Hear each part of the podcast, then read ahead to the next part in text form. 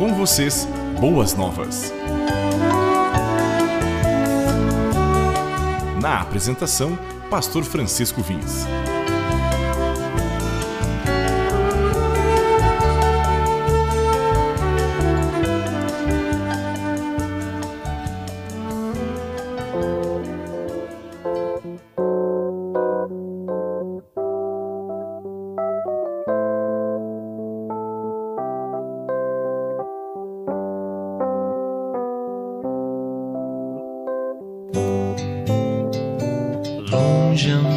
do meu Deus, longe do Salvador, mas raiou a luz dos céus, luz do seu grande amor.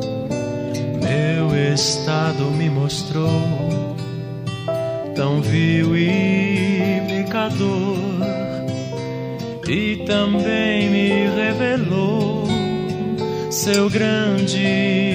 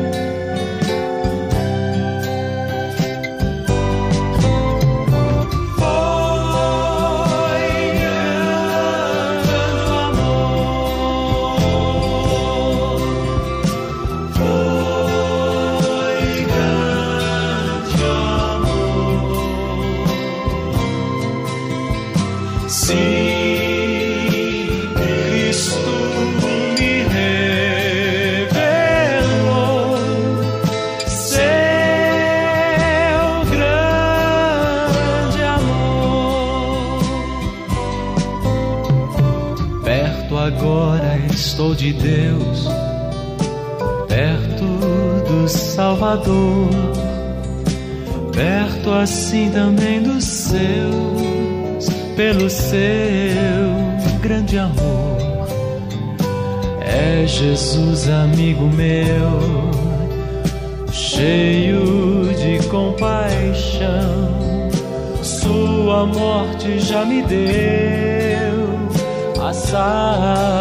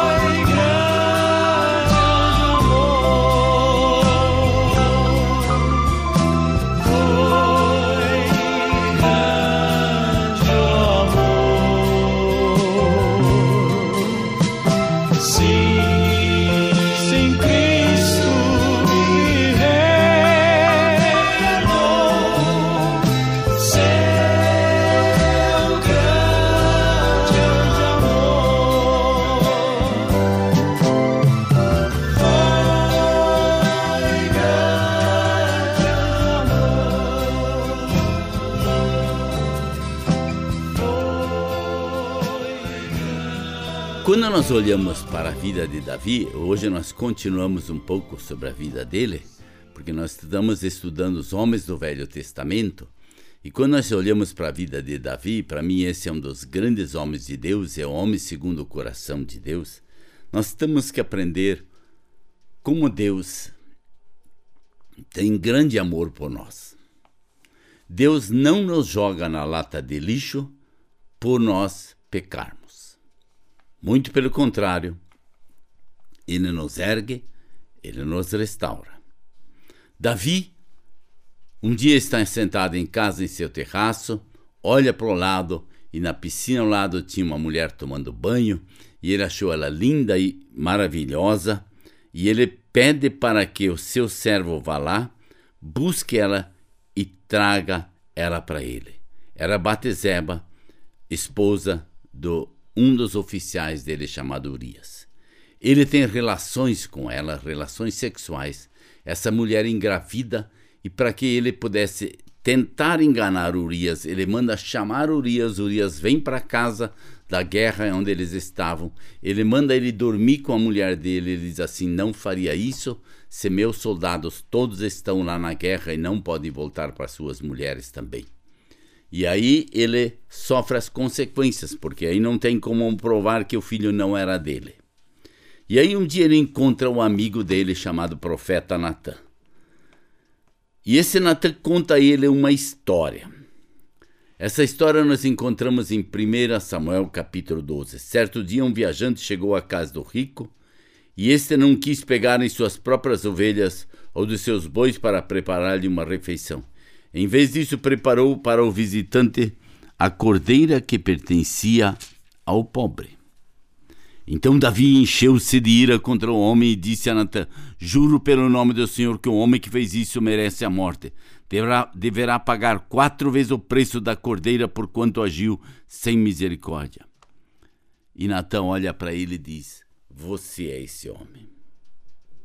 Assim diz o Senhor, o Deus de Israel: Eu ungi rei de Israel e eu livrei das mãos de Saul. Dei-lhe casa e as mulheres do seu senhor dele nação de Israel e de Judá. E se tudo isso não fosse suficiente, eu lhe teria dado mais ainda. Por que você desprezou a palavra do Senhor, fazendo o que ele reprova? Você matou Urias, o Itita, com a espada dos Amonitas e ficou com a mulher dele. Por isso, a espada nunca se afastará da sua família, pois você me desprezou, tomou a mulher de Urias, o Itita, para ser sua mulher. É interessante a história, né? A história começa com. Natan começa contando a história de que na casa de um homem veio visitante e este visitante estava com ele, ele queria dar-lhe uma refeição especial. E aí ele conta-lhe uma história de que este homem era muito rico e ele tinha muitas ovelhas, muitos animais, muitas coisas. E ele vai e pega a cordeirinha do vizinho, mata ele e trata, dá de comer para sua visita. E aí Davi fica furioso. E Davi diz, Deus diz para ele assim: Olha, Davi, assim foi você. Eu te dei tudo que você queria. E ele fez a relação. Você prestou atenção. Eu li aqui. Eu te dei tudo o que você precisa. Dei-lhe casa, dei-lhe mulheres, dei-lhe reinado, dei-lhe uma nação. E se isso não fosse suficiente, teria dado mais ainda mas você me desprezou. E aí você vai sofrer então uma consequência. Mas Davi reconhece alguma coisa. E esse é o grande problema da humanidade hoje. Reconhecer, eu errei. Davi disse a Natan: Pequei contra o Senhor. Natan respondeu: O Senhor perdoou o seu pecado. Você não morrerá. Entretanto, uma vez que você insultou o Senhor, o menino morrerá. Depois que Natã foi para casa, o Senhor fez adoecer o filho que a mulher de Urias dera a Davi. E Davi implorou a Deus em favor da criança. Ele jejuou, entrando em casa, passou a noite deitado no chão. Os oficiais de, do palácio tentaram fazer levantar-se do chão, mas ele não quis e recusou-se a comer. Sete dias depois, a criança morreu. Então Davi levantou-se do chão, lavou-se, perfumou-se, trocou de roupa, entrou no santuário do Senhor, adorou, voltando ao palácio, pediu que lhe preparasse uma refeição. E eles preparam uma refeição para ele. E ele diz assim: Enquanto a criança ainda estava viva, jejuei e orei. Quem sabe, talvez o Senhor tenha misericórdia de mim e deixe a criança. Mas agora que ela morreu, por que deveria jejuar? Poderia eu trazê-la de volta à vida?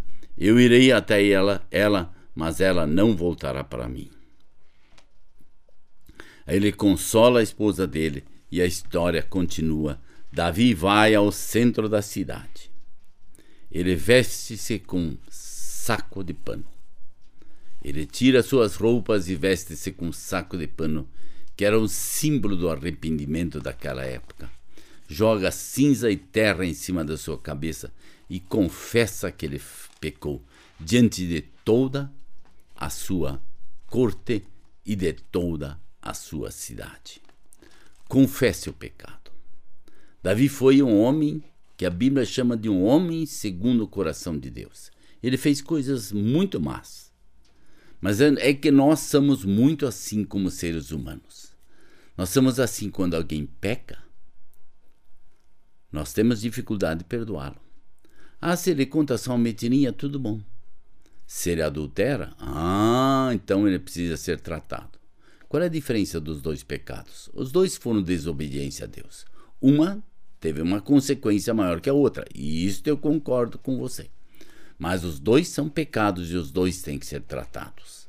As duas têm que ser colocadas no lugar e precisa ser restabelecido um relacionamento com Deus.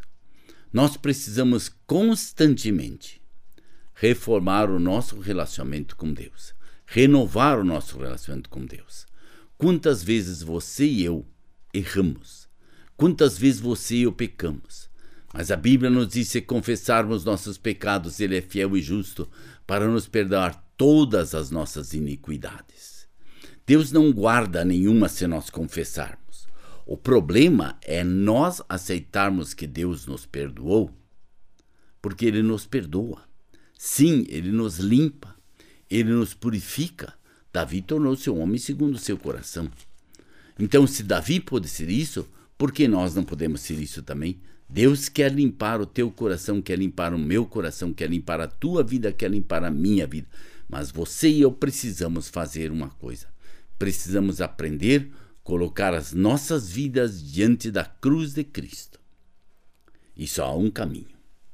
Diante da cruz de Cristo, confessar o nosso pecado e pedir para que Deus passe o sangue precioso derramado pelo seu Filho na cruz do Calvário novamente sobre nossas vidas, nos limpando, nos purificando, nos dando a vida cheia de paz e alegria novamente, e nós possamos olhar para Deus outra vez, no sentido de dizer assim: Deus, obrigado. Eu quero continuar servindo e eu não quero mais viver aquela vida de pecado que eu vivia. Eu quero viver uma vida que possa glorificar a Ti. Que Deus esteja te abençoando.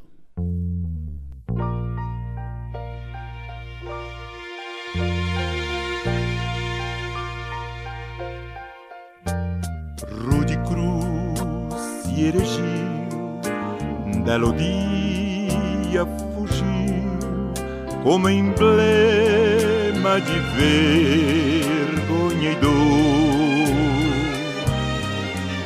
Mas eu amo essa cruz, nela Jesus deu a vida por mim, pecador. Sim, eu amo a mensagem da cruz que morrer eu a vou proclamar. Levarei eu também minha cruz, que por uma coroa trocar.